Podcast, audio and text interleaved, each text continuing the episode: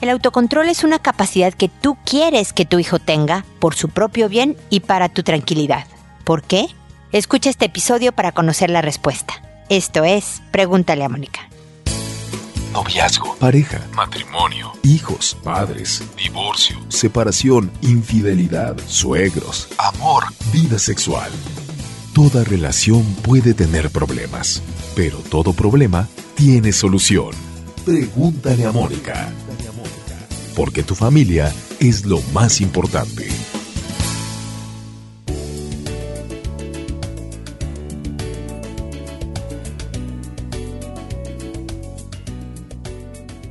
Bienvenidos amigos una vez más a Pregúntale a Mónica. Soy Mónica Bulnes de Lara, como siempre, feliz, ya lo saben, de estar con ustedes en este espacio en donde hablamos de la pareja, de la persona, de la familia, de los hijos, de la vida, en realidad, en donde se proponen ideas, sugerencias, herramientas, estrategias para tratar de construirnos una vida feliz. Y estos herramientas e ideas lo transmitimos no solo a través de podcasts como este, episodios como el que están escuchando, sino también estamos en muchísimas redes sociales, Facebook, Twitter, Instagram, YouTube, etcétera. Búsquenos, síganos. Eh, estamos muy agradecidos por las, personas que ya actualmente están con nosotros y espero que cada día se sumen más. También tengo dos libros y medio, eh, uno sobre cómo fortalecer el carácter de los hijos para evitar que sean víctimas de bullying, de abuso, se llama no más víctimas precisamente. El otro habla sobre los hijos y redes sociales, eh, generación app, app de aplicación, ya saben, porque los niños saben que hay una aplicación para cualquier cosa que quieras hacer y la bajan a sus teléfonos. Entonces, se trata sobre educar a los hijos en este mundo digital de la mejor manera, ¿no? Hablo de tiempos de celular, etcétera. El que estoy trabajando y que espero se publique este año es sobre educación en sexualidad, cómo educar a los hijos en este tema tan delicado, afectividad, sexualidad, de tal manera que puedan crecer como adultos sanos, íntegros, responsables, etcétera. Bueno, el día de hoy vamos a hablar parte de los hijos y de la importancia del autocontrol, porque tú quieres que no tomen de más, por ejemplo, cuando se van a fiestas o que empiecen a tomar cuando sea menos dañino hacerlo, es decir, que empiecen pues lo más lejano a la adolescencia posible y más pegado a la vida adulta que sea posible, porque quieres también que controlen, por ejemplo, la flojera, y puedan cumplir con sus responsabilidades, que sepan controlar sus fortalezas para hacer mejor las cosas, para lograr sus objetivos. O sea, el autocontrol no se refiere a refrenarte y vivir esclavizado, al contrario, se refiere a manejar absolutamente tu libertad, pero tú estando en poder de ti mismo y por lo tanto sabes cuáles son tus puntos fuertes y tratas de potenciarlos para lograr tus objetivos y sabes cuáles pueden ser tus debilidades, obstáculos a los que te puedas enfrentar y también controlarlos, manejarlos de tal manera que puedas lograr tus objetivos. Pero esto se educa desde la primera infancia. Uno no puede educar al hijo en el control de tragos saliendo a la primer fiesta, ¿no? Oye, por cierto, no más de un trago de cerveza,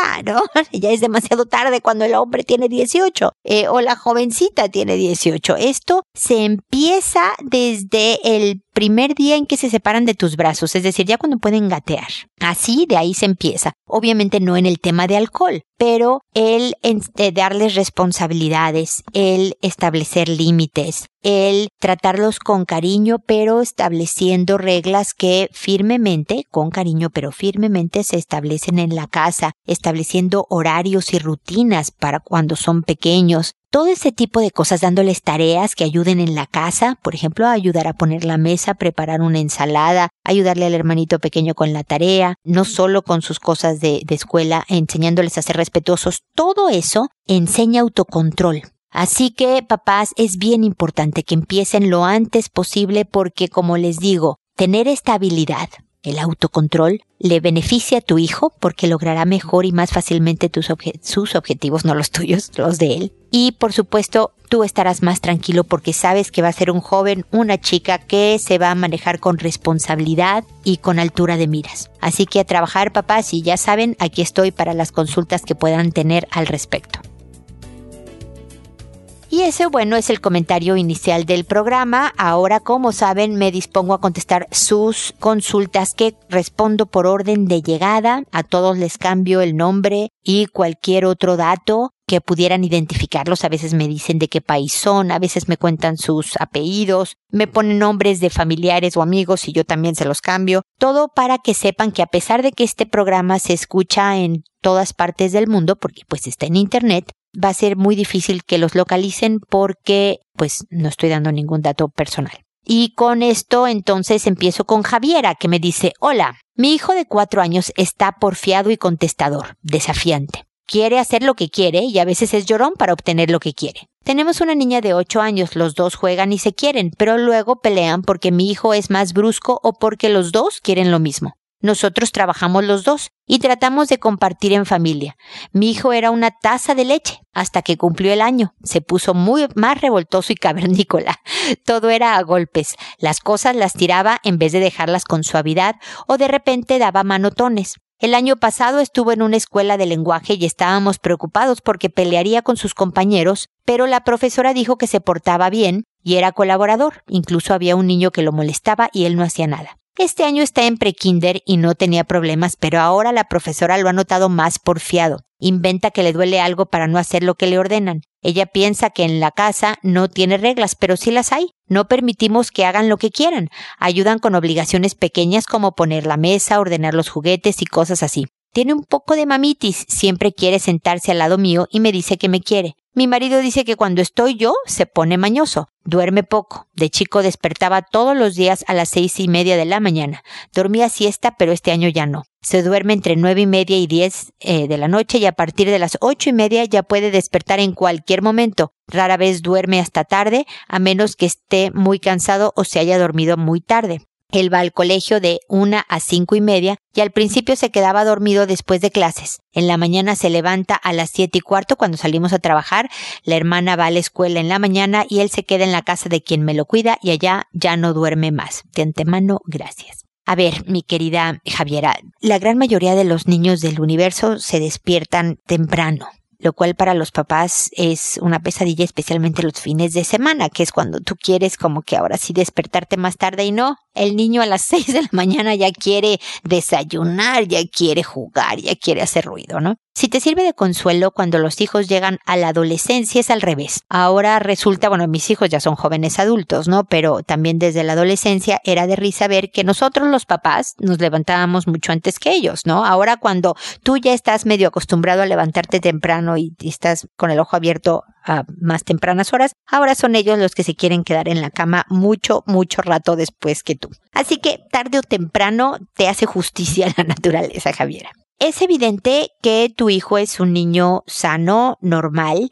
de cuatro años, pero que además, que es muy frecuente más en varones que en niñas, es hiperactivo, tiene mucha energía. Lo que me cuentas de que soltaba manotazos y que se puso revoltoso y que aventaba las cosas al año es perfectamente normal. Es muy difícil desarrollar lo que se llama, y me voy a poner muy técnica aquí, Javiera, la motricidad fina. Eso quiere decir el manejo suave de las manos. ¿No? Si tú pones a un niño chico a dibujar, pues de entrada las, las crayolas, ¿has visto cómo venden de repente en las eh, papelerías crayolas muy gordas, ¿no? Es porque su manita no puede agarrar cosas tan delgaditas como un lápiz flaquito, ¿no? Eh, y además dan rayones por todas partes. Eh, se tarda un niño en aprender a no salirse de la raya, ya sabes, cuando está coloreando, a hacer cosas chiquitas y más finas. Entonces, estos manotazos y brusquedades son normales. Y lo normal no se cura, Javiera, es parte de esperar a que el niño se vaya desarrollando haciéndolo como lo estás haciendo, estableciendo límites.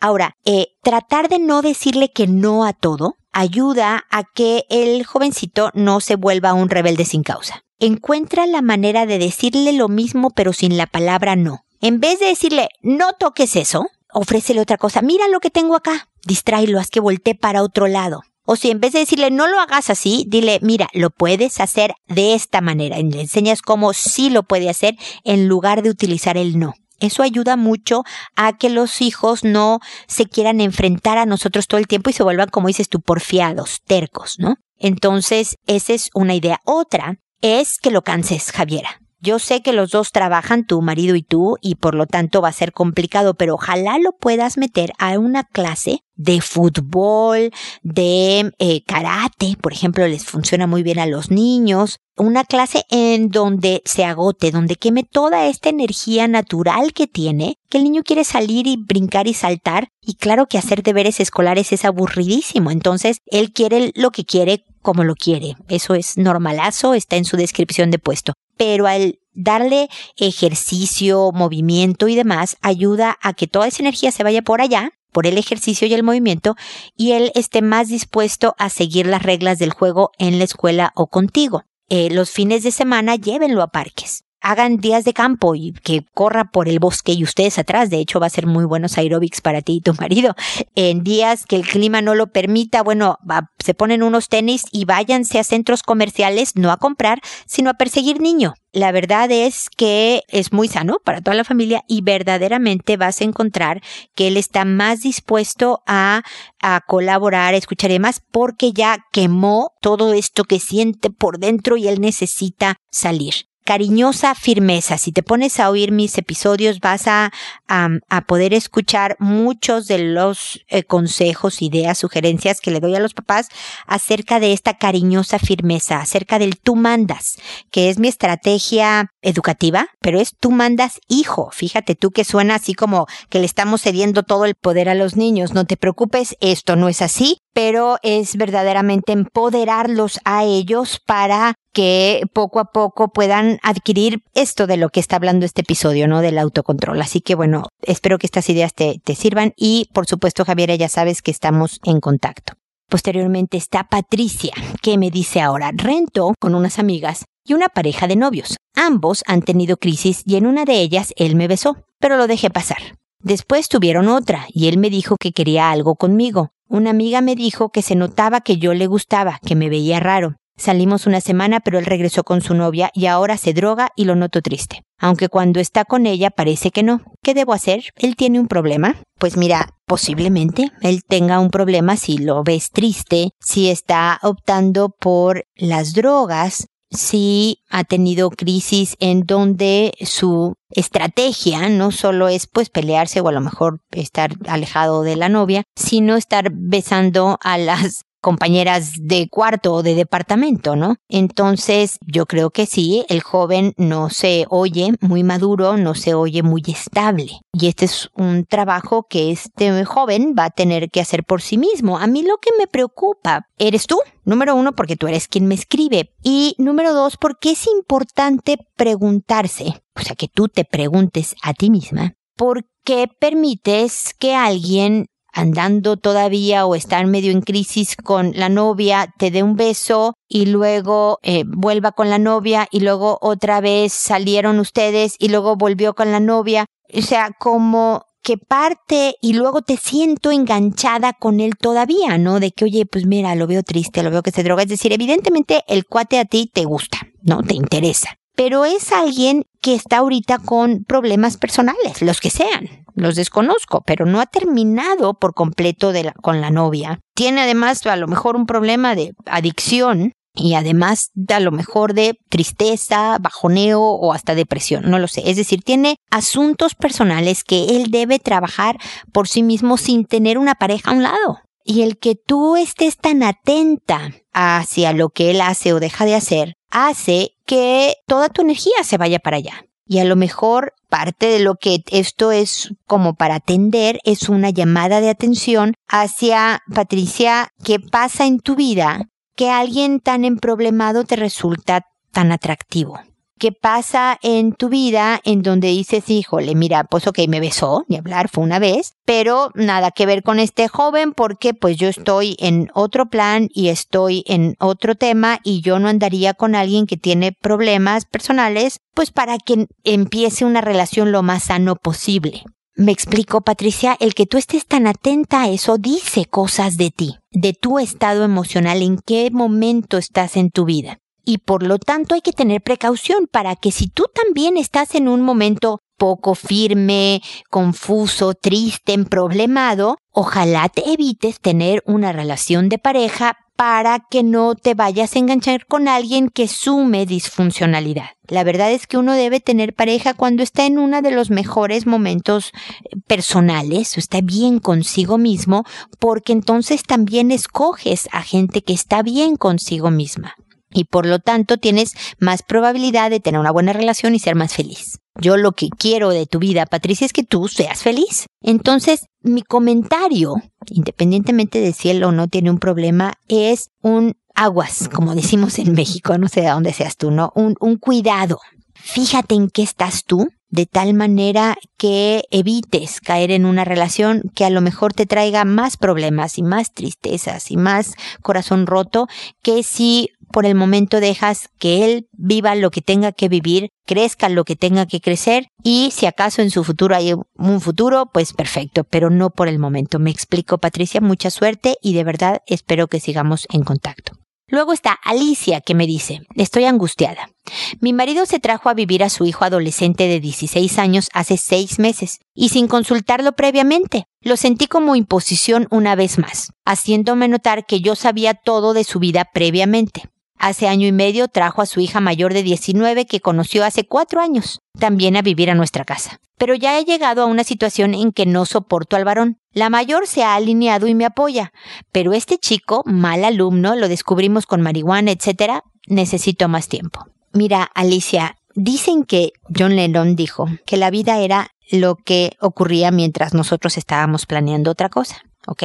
Tú estás pidiendo más tiempo cuando si soy totalmente sincera y creo que si quiero ser útil tengo que ser sincera contigo, es que no tienes tiempo. Cuando un marido no nos dice las cosas y las hace, sin consultarlo previamente, muchas veces, no siempre, pero muchas, muchas veces está basado en nuestras reacciones previas. Si yo antes, o a las cosas imprevistas, o a las cosas que no me gustan, actúo muy agresiva, muy enojada, muy de malas o con chantaje o, o sea, no abierta al diálogo, no en buena onda, entonces sencillamente los señores se callan y hacen. Y luego te dicen, ay, bueno, pues tú ya sabías que yo tenía hijos, ¿no? Entonces, ¿de qué te quejas? Como que eh, siguen este lema de más vale pedir perdón que pedir permiso. Lo cual te deja a ti, pues sintiéndote pasada a llevar, como dicen acá en Chile, ahora que estoy viviendo por acá, que, que no te toman en cuenta como que eh, no eres importante, pero no, pero estás en su casa. Entonces es, deja, te deja con resentimientos y con mala onda en todo lo que está sucediendo. Entonces vuelve un círculo vicioso, porque entonces tú lo tomas peor aún, el que no te haya avisado, y entonces él dice, a ah, ves, por eso no te aviso, porque mira nada más cómo te estás poniendo, y es el cuento nunca acabar. Lo primero que quisiera es hacerte crecer en un poco en empatía. Estos niños, la de 19 y el de 16, no tienen ninguna culpa de las decisiones que sus papás, los adultos en su vida han tomado. No tiene la culpa el joven de que sus papás se hayan separado, de que eh, haya perdido al papá en el sentido en que ya no está bajo el mismo techo con su mamá. No tiene tampoco em, la culpa él de que su papá se haya vuelto a casar eh, y ahora quiere estar con él, o la ex señora le dijo al marido, oye, pues vea, o al ex marido, ahora educa a tu hijo porque está en problemado y demás, y llega a una casa donde es evidente, yo me pongo en los pies del chavo de 16, ¿no? Es evidente que le caigo pésimo a la esposa de mi papá, de que he provocado discusiones entre ellos. Yo soy motivo de que mi papá tenga problemas con su actual pareja, de que mi papá no sea feliz, porque llegué. Y él no tiene mucho control sobre esto. Entonces, él, si tú le estás pasando mal, mi querida Alicia, él está pasando aún peor porque solo tiene 16 y está tratando de armar su lugar en el mundo. Y quiero pensar, pues que no te quieres separar de tu marido, que no quieres terminar la relación, que quieres hacer de esta algo bueno. Pues ahí van mis sugerencias. Tú haz, por supuesto, lo que consideres que es lo mejor por hacer. Pero mis sugerencias es que los malos modos no traen solución. Así que respira, tranquilízate primero antes de hablar con tu marido. Y entonces empieza acercando tu relación. Sé cariñosa, sé amable, sé alegre. También con el joven. Sé cariñosa, sé amable, sé alegre. No es tu tema verlo de la escolaridad. Si es mal alumno, tú nada más, oye, te falta una lámpara, este, te ayudo en algo, movemos la mesa donde haces las tareas a otro lugar que estés más cómodo. Es decir, sé un poco de cómplice, pero hacia la responsabilidad, ¿no? Parte de la marihuana es este escape de una vida que no le está gustando. Entonces, eh, afianzar los vínculos, acercarse al joven, hacer de esta casa una que tú no tenías planeada, de una familia de cuatro, pero, pero va a ayudarte a ti a vivir en un lugar más agradable y verdaderamente va a ayudar a que los jóvenes se vayan alineando, como dices tú, Alicia. Yo sé que no es la manera. Tu marido no debió de hacer nada sin consultarlo, para eso son pareja. Pero no conozco el contexto de por qué no lo consultó. El caso es que ya están ahí estos dos jóvenes, que voltean a ver a los adultos a su alrededor, tú incluida, tú ya como madrastra que sí eres, y eres también ejemplo de cómo una mujer adulto se comporta en la vida y también de tu ejemplo estos dos jóvenes van a elegir pareja hacia el ejemplo bueno o malo también, Alicia, que tú des. Entonces tienes una responsabilidad formativa, fíjate tú. Y eso pasa cuando pues tenemos maridos que tienen hijos. Te vuelves también, sin querer queriendo, como diría el chavo del ocho, un ejemplo a seguir. Pero sobre todo, y si me voy a poner egoísta, Alicia, es para que tú tengas una mejor vida. Y va a estar mejor si la llevas en paz con estos jóvenes. Y si tú y tu marido están cerca y cariñosos y bien. Y por lo tanto, tu papel es más de un hábil cómplice, de alianzas, de yo sé que esto que te estoy encargando es una lata, Juan. Estoy inventando que el joven de 16 años se llama Juan, ¿no?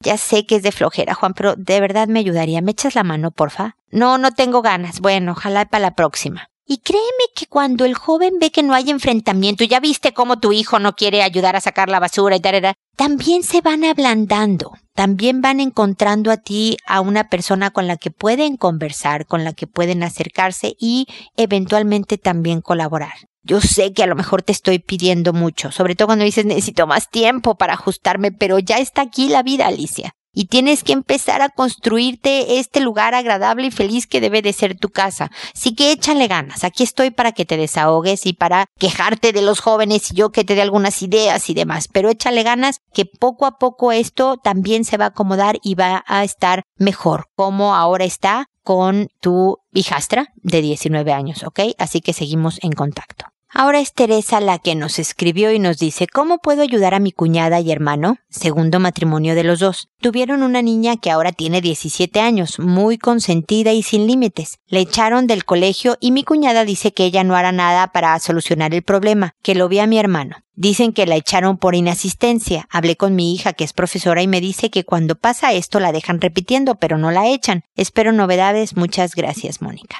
A ver, Teresa, pues sí, efectivamente es posible que no solo sea la inasistencia, sino pues obviamente la, la conducta de, de la niña. La verdad es que son los papás y este, si tú has escuchado antes mis episodios, sabrás que lo que yo digo, ¿no? Nosotros como papás tenemos como el 95% de la responsabilidad en el comportamiento de nuestros hijos, sea bueno, sea malo podemos nosotros hacer que sea muy malo? Claro que podemos provocar que se porten pésimo, que eh, sean groseros, que por ejemplo los berrinches, las pataletas que podrían durar normal, porque es normal que tengan pataletas a los 2, 3 años, que duraran un año, duren hasta los 9, 10 años nada más por lo que nosotros como papás hacemos. Y también podemos, por supuesto, ayudar a que estos hijos, por más inquietos, eh, distraídos, todos los obstáculos que ellos pudieran tener por personalidad naturalmente, también ponerlos como en control para que puedan salir adelante y ser bien portados, vamos a decirlo en esa terminología.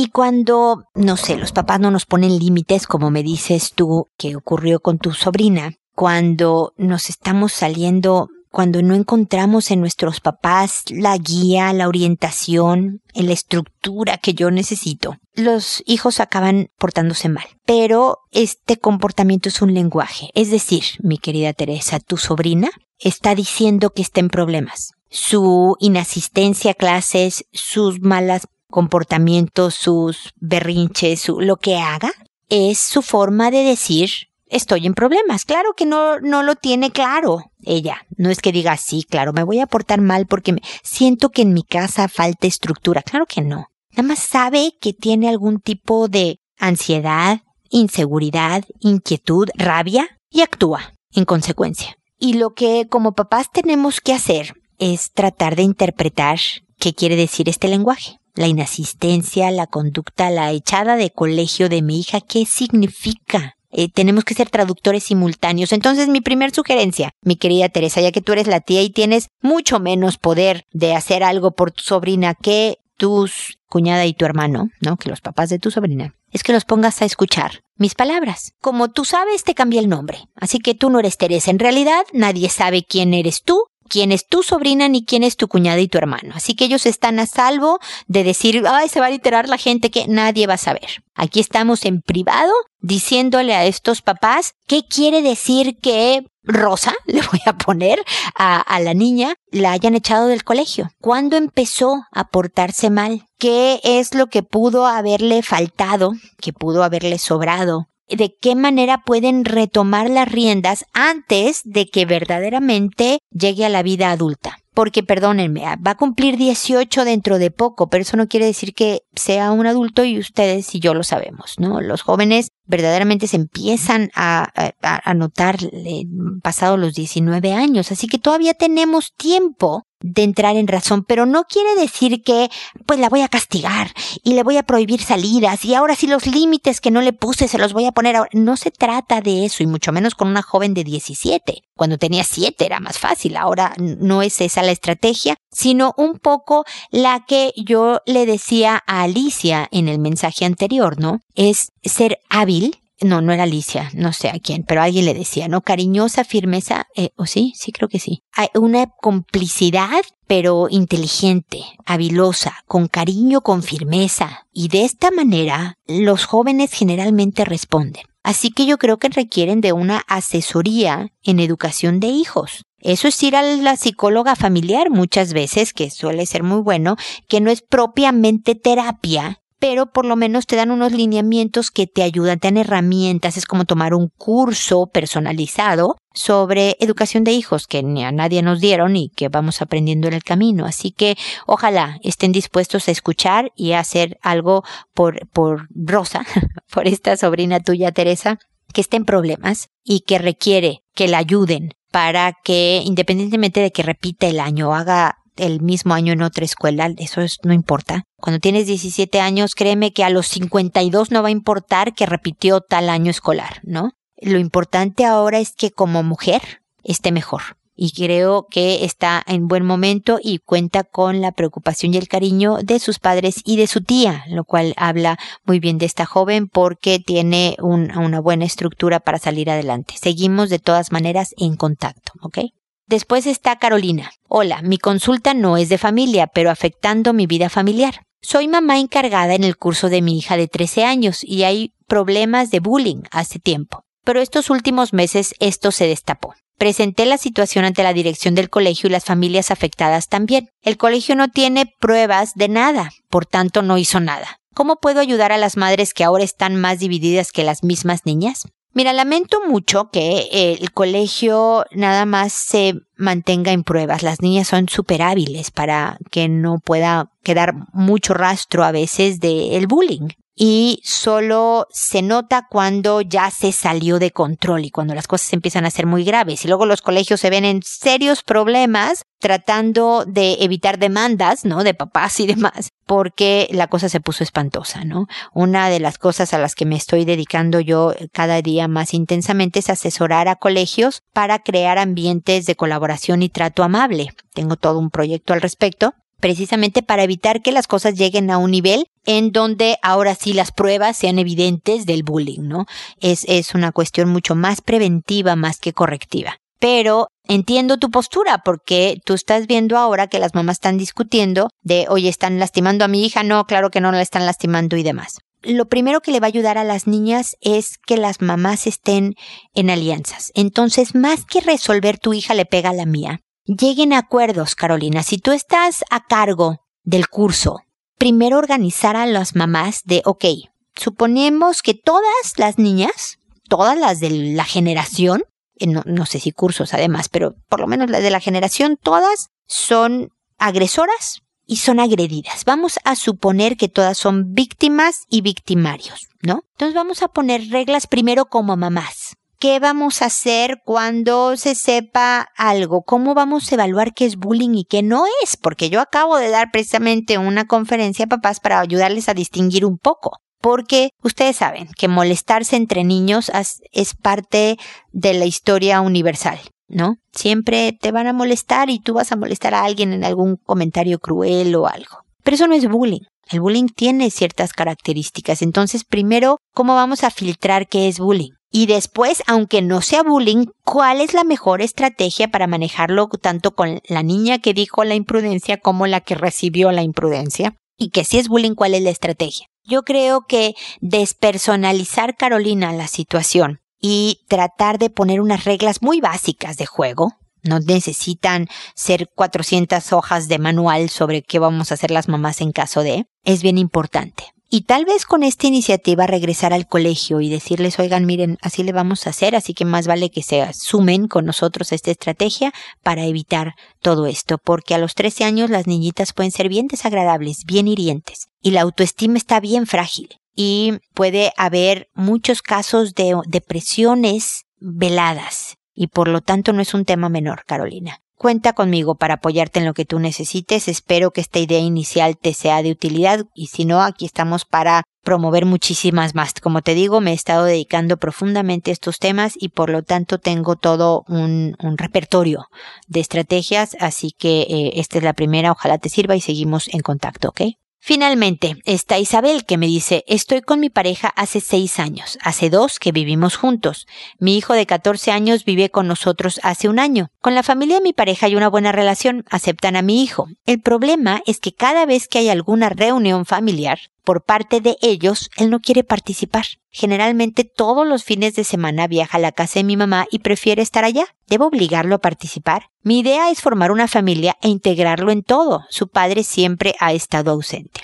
Mira, me imagino, porque me dices que tu hijo vive hace un año con ustedes. Tú llevas dos años viviendo con tu pareja, es decir, antes no estaba contigo. Quiero pensar, porque no me lo especificas en tu correo, Isabel, que vivía con tu mamá. Y por lo tanto él se va a donde le es familiar, el asunto donde le es seguro y donde es menos estresante. De por sí a los adolescentes de 14 años, aunque fueras tú su mamá como lo eres y tu pareja fuera su papá, te van a hacer caras y hay veces que en reuniones familiares te dicen, no, no quiero ir, qué flojera, ¿no? Porque es parte de la adolescencia. Entonces, imagínate cuando además se trata de una familia que no es la de él, que él no conoce, que apenas está medio integrando a conocer quién es la pareja de mi mamá, como para que yo todavía tenga que convivir con ellos en reuniones familiares. Entonces es una combinación de edad con desconocimiento, con comodidad, con ¿no? Entonces, lo tuyo, y ese es el gran arte de ser papás, Isabel, es que tienes que ser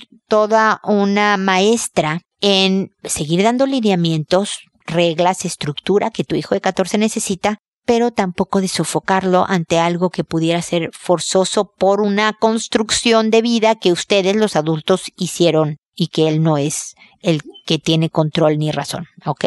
¿Cuál es mi sugerencia? A ver si te funciona. Tú me dirás, negociar con él cuántas. Sabes que yo sé, y sé bien empática, eso funciona muchísimo con los adolescentes. Sí, ya sé que flojera, tú no conoces a nadie, entiendo perfecto y demás. ¿A cuáles sí vas a ir? Esto platícalo con él, Isabel, cuando no, no venga a una reunión próximamente, ¿no? Suponte que sabes que en mayo es el cumpleaños de la abuelita y ahora es enero. Entonces te vas y platicas con tu adolescente vete a caminar, hazlo en movimiento. Ayuda muchísimo a los jóvenes a hablar cuando están en movimiento por las endorfinas, dopaminas, todas estas hormonas del bienestar. Se abren muy buenos eh, canales de comunicación. Entonces, invítale un helado. Váyanse a un parque, ¿no? A ver verde, que siempre es sano y, y, y positivo. Entonces dile, oye, ya sé que tú acabas semi de llegar, tienes un año con nosotros y que las reuniones familiares. Este es mi plan de integrarlos pero pues ya te estás, o sea, eres un adolescente, te estás integrando a esta vida adulta poco a poco con nosotros y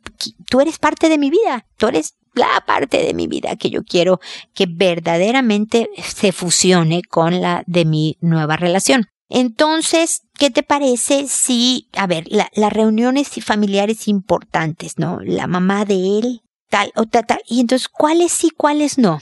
Yo sé que en todas te va a costar trabajo, hijo, créeme que te lo voy a agradecer muchísimo. Y hay veces que tenemos que hacer por un bien mayor, que a lo mejor es nuestra relación tú y yo, hijo, y seguir conviviendo y demás, algunos sacrificios. Entonces te voy a agradecer que pues no, al principio te cueste, qué tal que al rato te haces amigo de uno de los parientes que estén en la reunión familiar por allá, no lo sé. Pero dime a cuántas sí estás dispuesto a ir. Porque yo quiero que vayas a todas. Pero yo puedo entender que no siempre a todas. Entonces, ¿cuáles sí, cuáles no?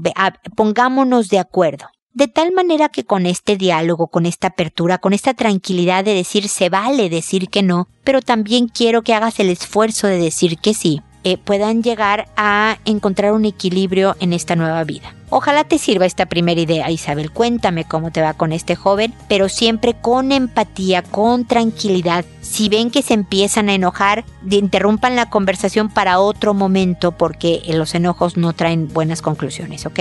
Así que eh, seguimos en contacto para que me puedas decir cómo te fue, ¿ok? Y amigos, espero que nos volvamos a encontrar en un episodio más de Pregúntale a Mónica porque ya saben, su familia es lo más importante. Hasta pronto.